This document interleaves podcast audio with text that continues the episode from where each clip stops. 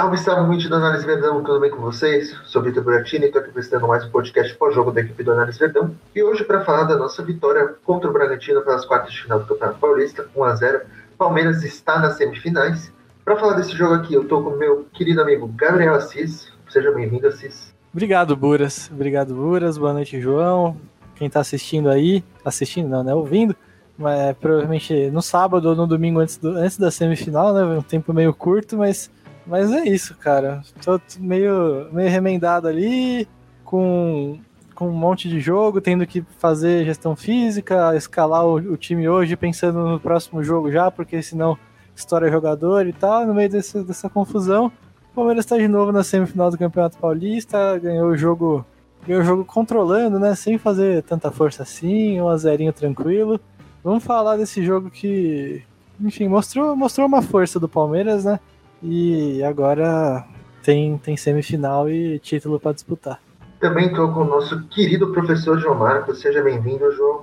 Ah, obrigado pelo querido, Buras. Um abraço para você, para Cis.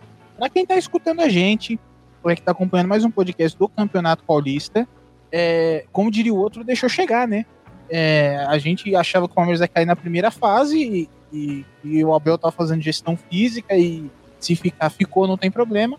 Mas a gente vai passando, passando, passando e a gente vai jogar na semifinal, provavelmente com o Corinthians. É, enquanto a gente grava, a gente ainda não tem um adversário definido.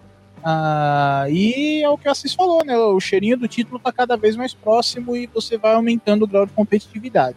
Jogo interessante do Palmeiras, ah, com a novidade do Lucas Lima pelo lado direito. Ah, e tem muitos detalhes conceituais para a gente discutir ah, sobre o Bragantino e sobre o Palmeiras e as escolhas que o Abel fez coletivas. Vem com a gente que a gente vai falar muita coisa bacana. Isso aí. Para começar, eu queria levantar aqui um ponto que para vocês debaterem, que é a forma como o Palmeiras alternou a marcação ao longo do jogo, né? No começo a gente tentou subir ela, mas acabou não dando certo e a gente teve que mudar. O que, que vocês acham? Por que vocês acham que não deu certo, né? É, dessa maneira e, e, o que vocês acharam do jeito que o Palmeiras conseguiu se portar daí em diante? Ah, cara, assim, foi até no começo lá que quem assistiu o jogo pelo, pelo Premiere, no começo até o Vilani tava narrando, comentou, né? Uma hora no começo do jogo o Bragantino subiu a marcação, em seguida o Palmeiras subiu, ele até falou alguma coisa como, tipo, chumbo trocado, algum negócio assim, mas ele destacou isso, parecia que ia ser um jogo bem, bem de pressão alta mesmo, essa, essa partida, mas aí depois a coisa mudou, o Palmeiras começou a alternar um pouco mais o bloco, o Palmeiras é, sub, quando subia nem sempre era com, com tanta intensidade, né? Não era para para matar o lance ali, não era para forçar um chutão, era mais para mais para fechar o espaço, cortar a linha de passe, induzir pro lado do campo, esse tipo de coisa. E, e aí, enfim, o Palmeiras resolveu fazer uma coisa um pouco mais, mais conservadora, talvez, durante o jogo, até porque é, fisicamente cobra, né? O Palmeiras estava no Equador, o Palmeiras tem, tem uma sequência uma sequência dura pela frente e talvez pelos nomes também, porque era, era Lucas Lima na, na ala direita, era William, era Wesley, Gustavo Scarpa. É, Wesley não tá, não tá bem, o, o William fisicamente não, não, não tem mais o mesmo fôlego, o Scarpa nunca foi intenso para ficar fazendo isso o tempo todo, nunca reagiu bem pós perda da bola. Então dificulta um pouco. Se você sobe muita marcação com o Lucas Lima fazendo um corredor, por exemplo, e a bola vem nas costas, é, dificulta, né? O Lucas Lima também não é veloz, também não é intenso.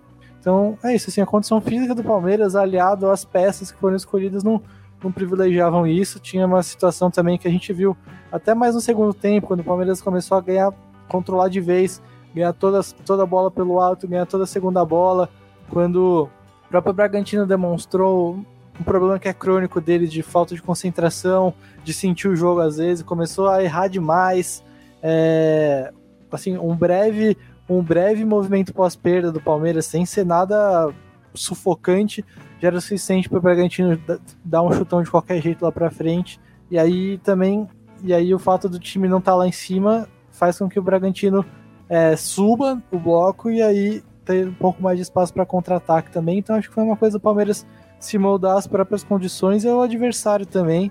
É... E é isso, assim, cara. Com esse calendário do futebol brasileiro, não, não vai marcar alto todo o jogo, o jogo todo. Não tem como. E o Palmeiras só aceitou isso e fez o melhor que podia com essa realidade. É, é interessante que o Assis falou muita coisa é, é, que faz sentido. tá? É, no desenho da partida. Eu vou resgatar aquilo que eu falei na última quarta-feira, que é a questão é, de colocar as cartas na mesa e depois de você tentar uh, ludibriar o seu adversário, você tentar fazer uma jogada diferente. É, vamos colocar então as cartas na mesa. O que é o time do Bragantino, Red Bull Bragantino? É um time de muita velocidade, é um time que sobrecarrega os lados do campo uh, com, com Arthur ou com o Claudinho é, de dentro para fora, de fora para dentro. É um jogador muito rápido, que controla bem a bola, tem bom drible, uh, enfim. É, fazendo linha de 5 no ataque sempre que pode, praticando o jogo de posição e circulando essa bola com muita velocidade. Roda rápido de um lado para o outro, faz o adversário se concentrar de um lado e inverte essa bola e coloca ela na velocidade, seja para o Arthur, seja para o Claudinho, uh, enfim, seus jogadores é, é, de lado de campo. Uh, esse é o desenho do time do Bragantino com bola. Sem bola, o time do Bragantino é um time muito intenso, que tenta subir a marcação, que reage bem pós-perda, mas que tem um defeito gravíssimo, conceitual. O time do Bragantino, quando pressiona, ele não compacta pós-perda. E quando você não está compacto, você vence a primeira linha de marcação, a defesa do Bragantino tem um, um comportamento que é totalmente desconexo com a forma de jogar. Que é a linha de defesa que anda para trás. Não anda para trás 100% das vezes, mas anda para trás 98% das vezes. Vamos colocar assim: a defesa do Bragantino depende de gatilho. O que é o gatilho? É um momento do jogo, algum sinal do treinador, uh, algum momento técnico, tático, e você é, é, é estimulado a fazer, a tomar alguma ação, alguma decisão no campo. Então vou dar um exemplo. Qual era o gatilho da defesa do Bragantino para a defesa uh, se desmontar? Era quando o jogador do Palmeiras recebia a bola de costas. Se o Palmeiras vence a primeira linha de marcação e coloca em algum atacante que está de costas, a defesa do Bragantino sobe e tenta antecipar esse passe para se manter no time de ataque, no campo de ataque, desculpa.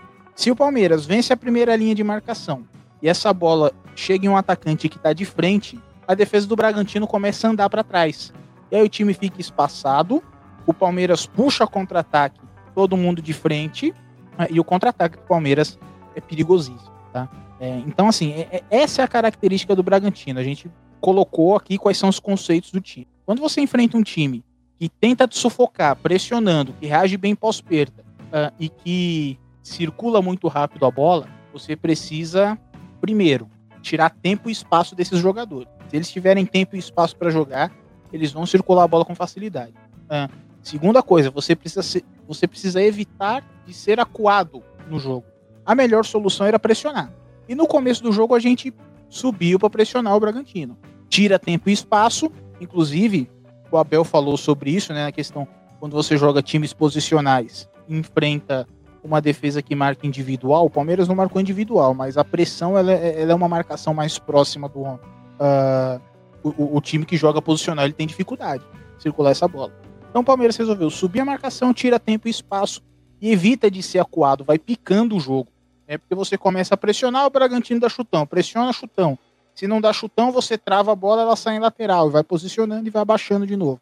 É, mas como o Assis falou, não dá para manter esse tipo de postura por muito tempo durante o jogo. Né? Por questão de calendário, por questão dos jogadores que estavam escalados. O Assis foi perfeito quando ele fala do Lucas Lima.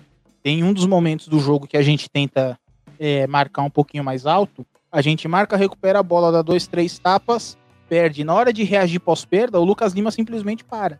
Ele não tem uma reação pós-perda boa, ele é um jogador que fica displicente no jogo. Então a defesa começou a abaixar, abaixar, abaixar para voltar a proteger o próprio gol. Então, por calendário, característica dos jogadores, escalação que foi colocada em campo, é o Abel alterou a equipe e passou a explorar um ponto forte nosso e outra deficiência do Bragantino, que é essa da linha de defesa que a gente acabou de falar. Vence a primeira linha de marcação e sai de frente. Vamos lembrar o gol que a gente fez na Copa do Brasil. Esse jogo ainda era com cebola. É o 3 a 0 que a gente fez em Bragança. E a gente vence a primeira linha de marcação. Felipe Melo domina a bola, levanta a cabeça e estica a bola nas costas da defesa uh, do Bragantino, que está em linha, tendo que correr para trás. Então, de novo, o Abel adapta a equipe, explora um ponto forte do Palmeiras, é, é, corrigindo, explora um ponto fraco do Bragantino e potencializa um ponto forte do Palmeiras. Tá? é, eu acho que é importante a gente fazer essa leitura de novo, porque o Abel é um treinador que tem muito repertório. E aí não é recado para ninguém. É porque eu acho que é importante a gente é, perceber esses detalhes do jogo. O Abel ele muda muita coisa na partida, às vezes não precisa trocar o jogador para fazer isso, para mudar a cara da equipe. Eu acho isso fantástico no trabalho do Abel, eu acho que isso precisa ser elogiado. É coisa que treinador de topo faz e a gente tem um treinador de topo.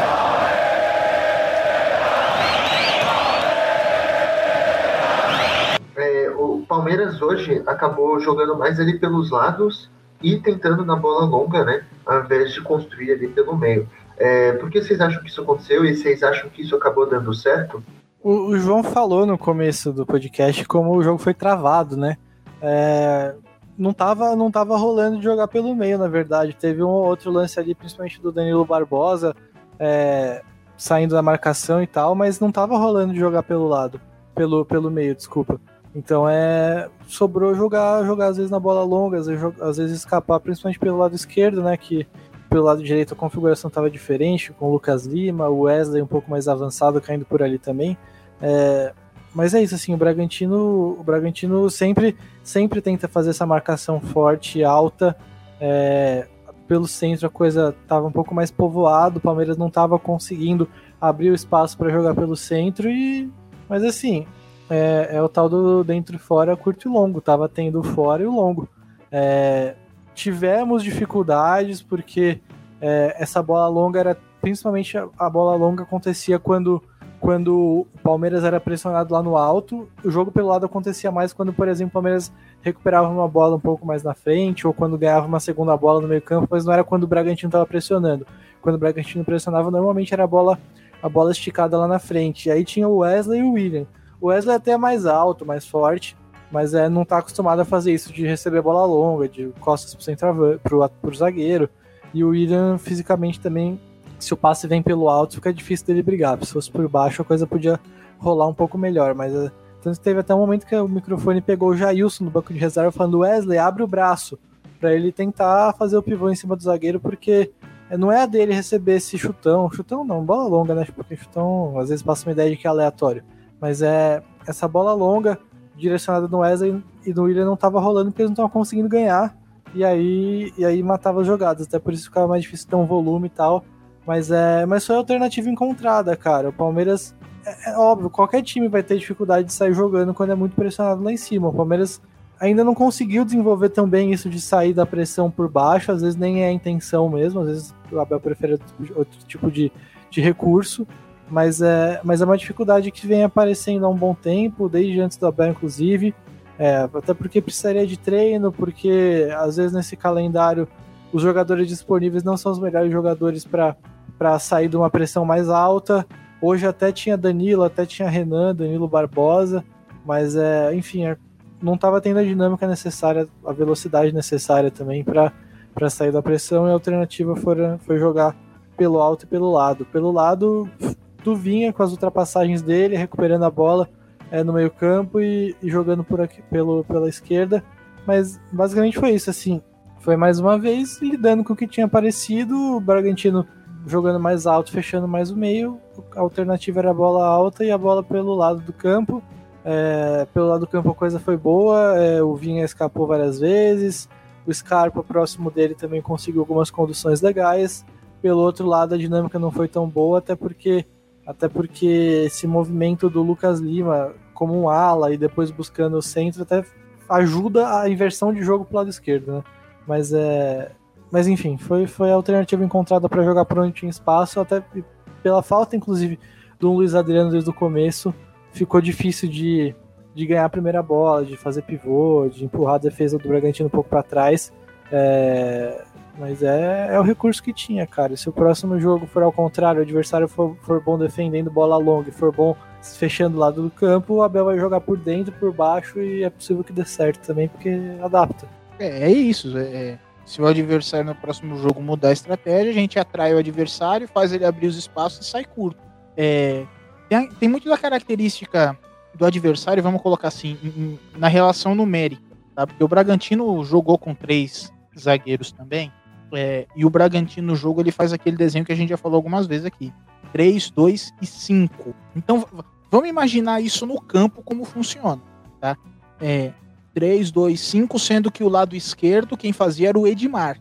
glorioso Edmar, aquele mesmo que a gente já conhece. O lado direito quem fazia era o Arthur, uh, o, o, o ex-Palmeiras, né? E tinha o Aderlan que ele uh, alternava ali entre, entre fazer o lado de fora e fazer a parte de dentro do campo. Mas o fato é que o time ficava exposto pelas laterais para essas bolas longas, tá?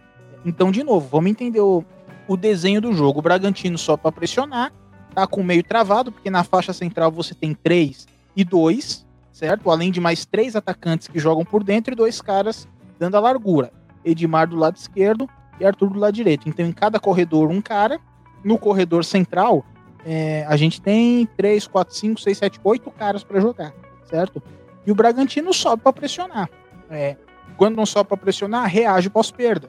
E você tem que enfrentar todo esse batalhão de jogadores. É, qual é a melhor alternativa, levando em conta a característica da linha de defesa, que a gente já falou, que é uma linha de defesa que tem um comportamento estranho, um comportamento que não combina com o restante do jogo da equipe. É, vendo que o time do Bragantino só ocupava o corredor com um jogador, e esses jogadores ficavam espetados no ataque.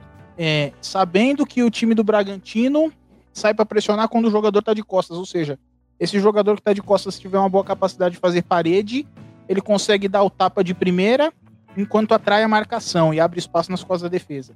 A melhor alternativa era você colocar a bola longa e no lado, não é? é? de novo, você explora uma potencialidade sua. Vou refazer a frase: você explora um ponto fraco do adversário e fortalece uma potencialidade sua. Né? É, e você ganha força no jogo. Você arranja uma forma uh, de incomodar o seu adversário fazendo um jogo que não era o ideal, porque o ideal, o ideal seria fazer um jogo com mais pressão do que o Bragantino. A gente sufocar o Bragantino. Então, de novo, é, é questão de adaptação, de leitura de jogo e repertório que o Abel coloca para essa equipe, né? Dentro e fora, curto e longo. A gente fala isso muito aqui. É, parece até um bordão que a gente sempre fala. Uh, mas é importante a gente entender essa característica, porque o jogo do Abel não é simples, ele é complexo. E cada vez que alguém aparece para tentar resumir o Palmeiras a um time de contra-ataque, tem muito torcedor na internet que fala que é time de contra-ataque. Torcedor que vai na nossa live e fala: ah, esse time só joga no contra-ataque. Tá faltando leitura de jogo. A gente reclama muito que o nível do nosso futebol é baixo, é... mas a gente precisa melhorar um pouquinho a nossa leitura. Porque tem muita coisa boa por aqui que a gente não sabe reconhecer por falta de, de capacidade mesmo. É... Uma dessas coisas boas é o trabalho do Abel.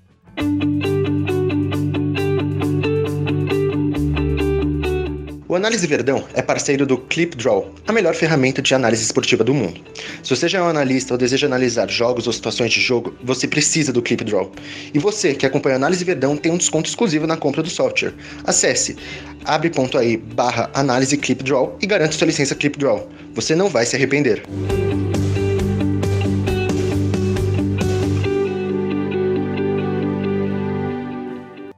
Coisa que surpreendeu muito a torcida né, no jogo antes da partida de hoje foi o Lucas Lima lá naquele campinho pelo lado direito, né? O Lucas Lima que hoje caiu um pouco mais ali pelo lado direito. É, enfim, o que, que, vocês acharam desse, desse teste, né? Do Lucas Lima caindo ali por aquela posição? Porque teve pessoas que acharam bom, teve gente que falou que ele fez uma boa partida defensivamente falando, teve gente que só xingou ele. Então eu queria saber a opinião de vocês. Aí hoje sai o campinho do Palmeiras com o Lucas Lima lá. E aí a gente até achou que era diferente. A gente achou que o, o ala direito ia ser o Mike, o Danilo Barbosa ia fazer a zaga, com o Danilo de, na cabeça da área e o Scarpa e o Lucas Lima mais à frente, formando um tripé do meio campo. Mas não, cara, o Abel enfiou o Lucas Lima na ala direita. É... Todo mundo viu que o jogo ficou um pouco travado por lá. O Palmeiras não, não avançou pelo lado direito como o Palmeiras avançou pelo lado esquerdo. É... Necessariamente, é, isso quer dizer, isso pode ter passado para uma estratégia do Abel, de, pô, vou colocar um cara por ali, um cara de mais passe, que segura mais a bola, e isso pode facilitar as inversões para o lado esquerdo, porque o lado esquerdo tem o Arthur, não tem o Edmar, como o João falou, porque o lado esquerdo é, tem a ultrapassagem do Vinha, podia até ser, mas é fato é que o jogo não aconteceu tão bem por ali, é, tinha a dinâmica né, do Lucas Lima com posse de bola, sair para o meio do campo, conseguir fechar um pouquinho mais, centralizar um pouco mais a posição dele, com Wesley saindo da referência para a ponta direita. Isso, era, isso até facilita, inclusive, o início dos passes do Lucas Lima, se não fosse a inversão para o lado esquerdo, eventualmente ele fazer esse, esse, movimento de cruzar, né? Enquanto o Lucas Lima entra, o Wesley abre pelo lado, isso podia facilitar até um, uns passes em profundidade do Lucas Lima pro Wesley. É, estratégia que a gente vê na Europa, inclusive. Na época que o PSG ainda estava com o Thomas Tuchel, isso rolava muito. Com, com o Di Maria e o Neymar entrando, sendo, saindo do lado para dentro e o Mbappé saindo do meio para fora. Mas é. Mas enfim, a coisa não aconteceu tão bem, até por, por ser uma, uma alternativa muito nova, né? Ainda não, não tá bem ajustada. Mas é. Eu não sei, cara. Foi estranho. Foi estranho de ver não foi a, o encaixe mais natural das peças que o Palmeiras tinha. tinha. O encaixe mais natural seria mesmo o Danilo na zaga, o Mike na ala. É, mas aí eu acho que o Abel queria também o Danilo mais por dentro para ter mais combate, para ajudar a sair da pressão, né? Porque realmente é, um meio-campo com Scarpa, Lucas Lima e o próprio Danilo mesmo, o Danilo da base, não é o fisicamente mais, mais privilegiado, né? Então acho que o Abel preferiu o Danilo Barbosa no meio-campo para com outros fins, e aí colocou o Lucas Lima lá, aquilo inclusive do que a gente fala da gestão física, cara. Era quentinha, assim, porque o Garcia é muito moleque, né? E, mas, mas é isso, cara. O Abel tentou essas inversões do Lucas Lima centralizar, que é uma coisa que deu certo em outras oportunidades. O Wesley abrir, fazer um movimento de, de até abrir espaço nesses três zagueiros, né? O Wesley sair, sair carregar o zagueiro da esquerda, que era o Liger, para fora da área o Lucas Lima entrar, ter liberdade para fazer um passe, ter gente. O, aí isso exigiu algumas compensações do Bragantino e, e podia abrir um espaço para o Vinha do outro lado, para uma infiltração do Scarpa, para uma infiltração do próprio Danilo, que chegou bastante na área, o, o William também no ataque deu muito bem espaço. Então eu vi isso assim como uma tentativa, obviamente, de desorganizar a zaga de, de fazer com que o Palmeiras abrisse, abrisse linhas de passe perto da área, cara. Abrisse linhas de passe perto da área. Uma vez o grande Rodrigo Coutinho, analista do homem, disse que uma das principais deficiências do futebol brasileiro é a falta de, a falta de movimentos coordenados dos times perto da área na hora de atacar. E acho que essa tentativa do Abel isso era uma tentativa de, de acrescentar esse movimento de um cara de bom passe que entra para jogadores de boa leitura de espaço e boa, boa explosão como Wesley e o Vinha é, fazendo ultrapassagens. Mas é, não foi tão bem, tá? Falando individualmente do Lucas Lima. Acho que a dinâmica coletiva não deu muito certo, acho que ele errou alguns passes também.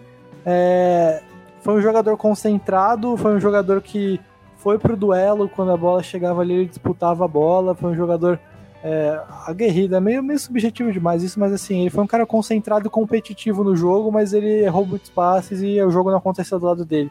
E tem mais um detalhezinho que eu acho que quem vai explicar melhor é o João. Não, eu, eu, eu, eu acrescentaria aí é, mais uma mais uma possibilidade do porquê o Abel escalou o Lucas Lima pelo lado direito, tá? É, mas essa possibilidade só posso falar no domingo. Então eu tô no podcast de domingo, Buras me cobre ah, porque foi uma coisa que a minha cabeça começou a, a, a, pensar sobre o porquê o Abel tentou essa alternativa, tá?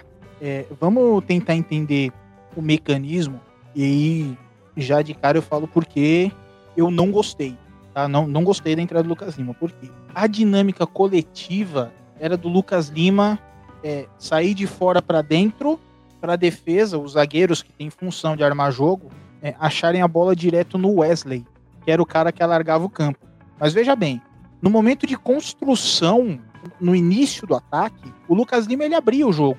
Porque eh, no, no jogo posicional, no, seja o jogo de posição, seja o ataque posicional, tá bom? Uh, tem três palavrinhas que são mágicas para funcionar esse tipo de jogo: atrair, arrastar e fixar.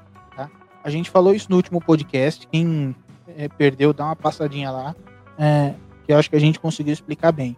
O Lucas Lima, quando ele sai de fora para dentro, ele tem a função de arrastar o adversário, certo? Ele está em uma posição e ele sai daquela posição para outra. Ele tá marcado, ele vai puxar o marcador dele para outra posição, para livrar o espaço, tá? É, no momento que o Palmeiras está construindo o jogo, precisa de alguém aberto. O Lucas Lima ia lá e abria. Se a bola chega no Lucas Lima, tudo bem, ele ajuda a circular a bola, porque ele é um jogador que controla, para, dá o passe, faz a inversão, como o Assis falou, é. Quando a gente sai dessa primeira etapa de construção, a gente começa a ter que criar movimentos para abrir o espaço na defesa. O Lucas Lima sai de fora para dentro. O time tem que achar a bola direto no Wesley, mas eu particularmente não gosto disso, porque você queima uma etapa. Ah, o problema não é a bola sair direto da defesa para o ataque. O problema é você queimar essa etapa da construção. É uma crítica que eu faço muito. Ah, aos times do Guardiola, por exemplo, quando coloca lateral por dentro. Eu acho que não tem o menor sentido, tá fazendo um movimento oposto. Enquanto o jogo tá o pau tá comendo no jogo, o jogo rolando, o adversário pressionando, te induzindo, levando pro lado, uh, duelando bola, o cara tá saindo de fora para dentro pro defensor colocar essa bola direto no ponta, que tá posicionado, né? Uh, então acho que essa dinâmica não funcionou, tá? porque na minha leitura ela vai é, é, perigoso isso que eu vou falar, tá? Mas eu, eu espero que todo mundo entenda. Vai contra a natureza do jogo, o cara que tá por fora vir jogar por dentro enquanto o jogo tá, tá rolando. É, eu não vejo sentido posicional nisso, tá? Ah, embora estivesse ali o conceito de arrastar ah, o marcador e gerar espaço para colocar essa bola direto no Wesley. O Lucas Lima, defensivamente, eu acho que a gente pode elogiar a atuação dele, tá? É, porque ele é, disputou cinco bolas pelo chão e acertou quatro. Tá? Ele ganhou quatro dessas disputas. Foram três desarmes e uma interceptação. É, o problema é que o jogo do Lucas Lima ofensivo, é, eu não gostei, eu achei ruim, displicente, com erros de passe. Teve um passe que ele errou do lado direito do campo, é um passe de um metro, e que isso não existe, porque ele bateu fraco na bola, bateu displicente. Ah, o Lucas Lima, ele, ele tentou 41 passes, acertou 33. Ele perdeu a posse da bola 12 vezes. Tá? É, se a gente for fazer um comparativo assim com outros jogadores, tem jogador que perde a bola 25 vezes no jogo. Agora, 12 vezes também é um número bacana, eu particularmente não considero. O Lucas Lima ele tem uma jogada que me irrita muito, porque é quando ele pega essa bola do lado direito, puxa para dentro e joga na área, no segundo pau. Mas joga para quem? Se a defesa tá posicionada, tá em superioridade numérica, ah, não tem jogador para receber esse passe. Então eu queria entender do Lucas Lima qual é a, a leitura que ele faz desse lance. Depois que a bola chega na área, o que, que ele espera que o ataque do Palmeiras faça? é recuperar a segunda bola? Ele acha que tem alguém ali para defender? Ele acha que tem alguém ali para cabecear? Né? Uh, então, assim, o Lucas Lima tá voltando de lesão. Acho que isso é, é, é, é, é um atenuante, mas eu não gostei. Eu, particularmente, não gostei. Nem da situação coletiva, nem da situação individual. De novo, eu acho que o Abel ele tá tentando uma alternativa nova para usar daqui para frente. Mas isso só posso falar no domingo. Vamos ter um pouquinho de paciência. Uh, pra gente ver como as coisas se desenrolam no final de semana. Né? Vai que chega aí algum jogador novo. Mas é, eu não gostei. Não gostei da execução coletiva, também não gostei da atuação uh, do Lucas Lima.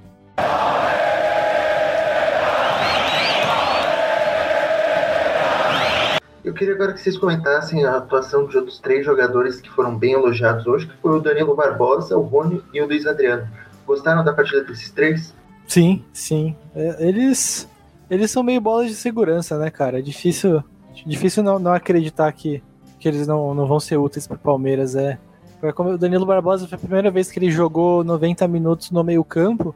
E olha, com bola ele tá se mostrando talvez até um pouco melhor do que eu esperava, porque essa capacidade de condução, de até deu drible, saiu da, saiu da pressão alguns lances, é, teve, teve um passe decisivo, foram chegou, foram três finalizações, na verdade. É, ele também ganhou sete dos dez duelos que ele disputou em campo. É, ele acrescentou bastante, assim, questão de fechar espaço, questão de imposição física. Ele tem uma leitura muito boa nesse esquema de, de três zagueiros quando, quando é momento de entrar na linha de zaga para fazer cobertura. É, é um cara que, que, entende muito bem o que ele tem que fazer em campo, muito inteligente, toma decisões boas na maior parte das vezes. Foram ainda duas interceptações, dois desarmes. Então ele soube proteger bem o meio-campo, ajudou bastante o Danilo num setor que tinha que tinha o Claudinho, que se pega a bola na, na intermediária ali, perto da área, sempre dá algum problema, porque ele pega muito bem na bola. É, acertou ainda metade das bolas longas que ele tentou, enfim. Jogo bom dele, um jogo fisicamente que ele aguentou bastante a maior parte do tempo. Ele ajudou demais o Palmeiras. Ele pode é, pode virar titular desse time em breve porque ele é bastante bastante completo. Ele, ele, mostrou isso hoje, né? Essa capacidade defensiva e ofensiva dele. Então realmente merece muitos elogios. E a gente comentou até em off que o jogo do Palmeiras começou a funcionar mesmo quando o Palmeiras colocou o Luiz Adriano e o Rony, né? Porque é isso, assim, o Luiz Adriano oferece, oferece uma capacidade muito maior de brigar pela primeira bola do que o Wesley e o William ofereciam, por exemplo. Ele conseguia dominar, segurar a bola no ataque e aí aproveitar a ultrapassagem do Rony, como aconteceu não só no lance do gol. É, então, essa capacidade criativa de segurar a bola do Luiz Adriano foi, foi fundamental para o jogo não, não, não, ficar no bate-volta que estava tendo. É, e o Rony é o complemento disso, cara. O Rony é a intensidade, é o cara que vai buscar profundidade, vai ajudar a empurrar a defesa do adversário para trás. E aí aumenta ainda mais o espaço que o João falou da defesa do Bragantino correr para trás. O cara na profundidade ajuda nisso. É, ajuda nisso, tanto que o Scarpa teve mais liberdade para jogar também. O Danilo Barbosa que pegou mal, mas ele teve uma finalização limpinha na entrada da área para fazer um gol. É, então é isso, cara. Eles ajudaram o Palmeiras a respirar mais, o jogo não ficar bate e volta e a ter mais espaço. É, a gente até tá gravando isso, provavelmente, provavelmente boa parte do pessoal que ouvir esse podcast vai ter ouvido depois da, da definição se o Dudu volta ou não pro Palmeiras, se o time do Qatar vai comprar o Dudu ou não. É, e é curioso porque pensar nisso, porque, cara, como tá encaixada essa dupla. Né? Que se o Dudu volta, ele tem vaga no time, mas é, vai ser curioso até pensar esse encaixe, porque essa dupla se complementa demais. A gente sempre falou, sempre falou disso aqui, como o Luiz Adriano retém a bola, tem o bom passe, abre o espaço, e o Rony é, um, é uma flecha mesmo, o cara ataca espaço bem demais. Até a transmissão destacou que o Rony entrou e o Abel pediu para ele se movimentar bastante, exatamente para achar o espaço, para achar o espaço nesses três zagueiros do Bragantino, né? E, enfim, eles deram pro Palmeiras a, o que faltava mesmo para esse jogo encaixar, esse jogo de jogar pelo lado e pelo alto, já que por dentro estava difícil, já que não estava podendo pressionar lá na frente. Eles ajudaram o Palmeiras a fazer isso que o João falou várias vezes, né? De é, potencializar uma qualidade do Palmeiras, atacar uma debilidade do Bragantino e também a, a compensar o que o Palmeiras não podia fazer, que o Palmeiras não estava em condição de fazer, que era pressionar no alto e e ter uma alternativa para sair da pressão que não fosse essa bola mais longa. Então é isso, assim, eles ajudaram demais, demais, demais. O jogo do Palmeiras aconteceu depois que eles entraram. Deixa só eu completar, Cis, antes de falar dos, do, desses três jogadores, é, porque tá rolando a entrevista do João Martins, né, enquanto a gente grava, é, e tem a declaração do Lucas Lima, tá? Só pra, pra gente concluir esse assunto, que eu acho que é importante, porque ele falou sobre a escalação do Lucas Lima é, ali pelo lado direito. E o João Martins disse, abre aspas, o Lucas tem uma característica muito boa pela forma como vê o jogo, como passa e define com a bola. Queríamos um pouco disso, claro que ele não iria defender ali como Marcos Rocha e nem pedimos isso. Só queríamos um pouco de sacrifício e esforço. Foi claro que ele fez muito bem, teve um rendimento muito bom e estamos uh, muito felizes, tá? Fecha aspas, é isso que o João Martins falou sobre a escalação do Lucas Lima. Então acho que de certa forma acaba é, é, é alinhando tudo aquilo que a gente falou, né? De no primeiro momento o Lucas Lima segurar para poder. Ele tem uma característica de sabe passar, sabe inverter, segura a bola. Uh, e aí depois, claro, com aquele movimento de, de jogar por dentro para achar espaço uh, no Wesley que estava aberto. Uh, sobre os três jogadores, eu vou ser muito breve. Eu vou praticamente na linha de tudo que o Assis falou. o Danilo Barbosa tem me surpreendido é, positivamente com a forma como joga com bola. Tá? A gente já sabia que ele tinha um bom passe mas eu fico impressionado a, a capacidade, a tranquilidade que ele tem para sair da pressão do adversário. E isso vale muito no futebol, porque como o Assis falou uh, alguns minutos atrás, a gente tem alguns problemas de saída de pressão e não é de hoje, por característica do elenco. Tá? E saída de pressão, é, você precisa trabalhar o jogador é, desde cedo para ter essa característica, para posicionar o corpo, para dar um tapa de primeira, é, para saber aqui, a, aquilo que a gente fala na linguagem do, do futebol, né? Quebrar o joelho, quebrar o tornozelo, não é quebrar literalmente, mas você saber virar o joelho o tornozelo para poder bater na bola. Né? Quando tinha mais espaço no campo, o pessoal mais antigo fala de ajeitar o corpo. Você não tem mais espaço para ajeitar o corpo, então você vira joelho, vira tornozelo para bater na bola é, direitinho, para não fazer essas coisas de peladeiro, de bater com a parte de fora do pé, enfim. Então, é, é, o Danilo Barbosa me surpreende positivamente e, e, e eu quero ver ele mais vezes como meio-campista. Eu sei que a gente tem bons meio-campistas, tem o Danilo, tem o Patrick, tem o menino que tá machucado, tem o Felipe Melo que também tem um bom passe, mas o Danilo, eu, eu, eu, eu quero ver, eu quero esticar essa corda dele, ver qual é o máximo dele ali no meio campo. O Rony e Luiz Adriano, é, acho que não dá para falar dos dois sem ser a dupla, sem citar a dupla, porque a gente já falou da característica deles, como eles se completam no jogo. E isso tem rendido bons frutos para o Palmeiras.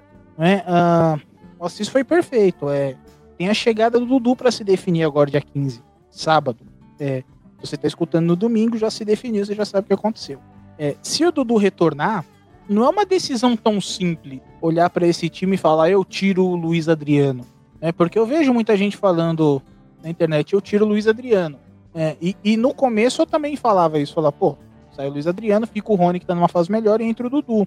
É, mas a dinâmica é muito boa entre os dois, Rony e Luiz Adriano funciona muito bem. Tirar o Luiz Adriano significa é, desmontar um mecanismo de jogo que já está alinhado. Luiz Adriano aproximando a bola e Rony disparando na profundidade. É, então, é um quebra-cabeça que o Abel vai ter que tomar muito cuidado para montar. É, se o Dudu retornar, não sei se o Dudu. É, na, ele não vai ganhar a vaga de titular logo de cara por aquilo que é o trabalho do Abel? Mas o Dudu é muito acima da média e naturalmente ele vai entrar nos 11 titulares. Mas eu não sei é, é, é, como ele vai entrar. Se vai ter que esperar a lesão de alguém, se vai ser com o próprio rendimento. É, é, é enfim, o, o, Abel tem uma situação boa para gerir e é ótimo. É ótimo que a gente tem essa dupla de ataque tão bem afinada, porque em jogo difícil é isso que vai definir. A gente tá aí na Libertadores, a gente tem boas chances de ser bicampeão, não é porque classificamos antes. É por conta do futebol que os outros times têm jogado. É, ter Rony e Luiz Adriano né, bem entrosados representa sair de uma situação difícil em uma fase de quartas de final, semifinal e arrancar para um título. Que bom. E é mais um mérito que a gente precisa dar pro Abel em ter encontrado essa dupla.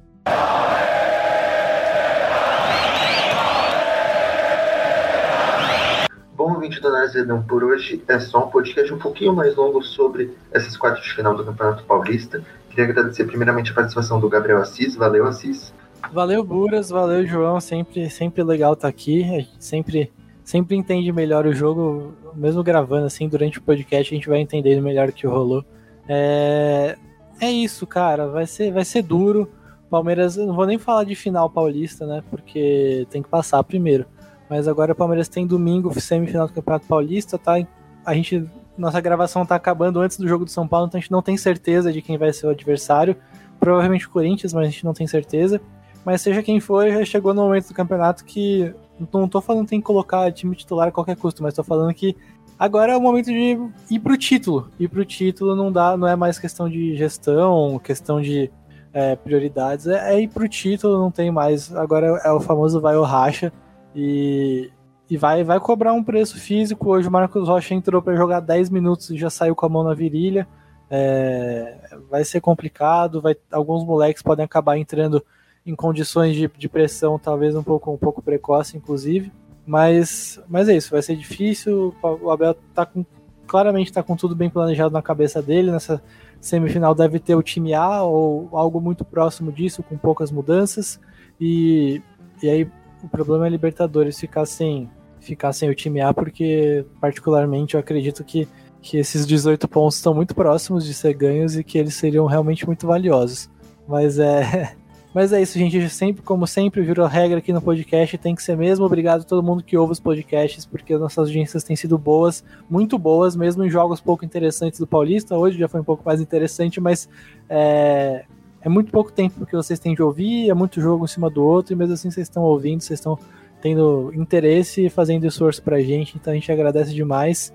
E, e, é isso, tomara que, tomara que o Palmeiras sobreviva a essa sequência com o mínimo de lesão e com os melhores resultados. Agradecer também ao meu amigo João Marcos, valeu João. Obrigado, Ures. Obrigado, Assis. Obrigado para quem acompanhou a gente até o final desse podcast. É, agradecer por ter escutado esse e também por ter escutado os outros, né? O Assis é, sempre tem lembrado de como a audiência tem sido boa nesses jogos de Campeonato Paulista, jogos ruins. É, ah, de, deixa eu dar uma porradinha na federação, vai me desculpa também que hoje, hoje eles passaram em branco. Pô, marcar o jogo Palmeiras e Bragantino, os dois times com roupa escura, um estádio que não tem iluminação boa, é, é assim, dá para ver o cuidado que a federação tem com esse campeonato, né? E mesmo num campeonato desse, é, vocês têm prestigiado bastante a gente, têm ouvido os podcasts, então muito obrigado. E como disse o Assis, é hora de ir para dentro. É, eu vou continuar defendendo a gestão física e não a gestão técnica. Ah, mas eu vou entender as decisões que o Abel tomar e eu acho que é o principal. Isso é para todos os nossos torcedores do Palmeiras. Existem ali profissionais que planejam e que tomam decisões é, em conjunto, pensando naquilo que é melhor para o Palmeiras. Vamos confiar nesses profissionais porque já deu muito certo na última temporada e ganhando ou perdendo esse campeonato, para mim particularmente tanto faz, é, a gente tem boas chances nos outros campeonatos. São profissionais competentes uh, e que, que incorporaram aquilo que é o Palmeiras, trabalham bem pelo Palmeiras. Muito obrigado para todo mundo e até a próxima. É isso aí, ouvinte da Análise Verdão. Não esquece de seguir a gente, a gente nas redes sociais, arroba Análise Verdão no Twitter, arroba Análise Verdão no Instagram. Se inscreva no nosso canal do YouTube, canal Análise Verdão, e segue a gente lá na Twitch, é, twitch.tv barra Análise Verdão, tá bom? Sou Vitor Bertini, apresentei aqui mais podcast. Muito obrigado a todos, até a próxima. Tchau, tchau.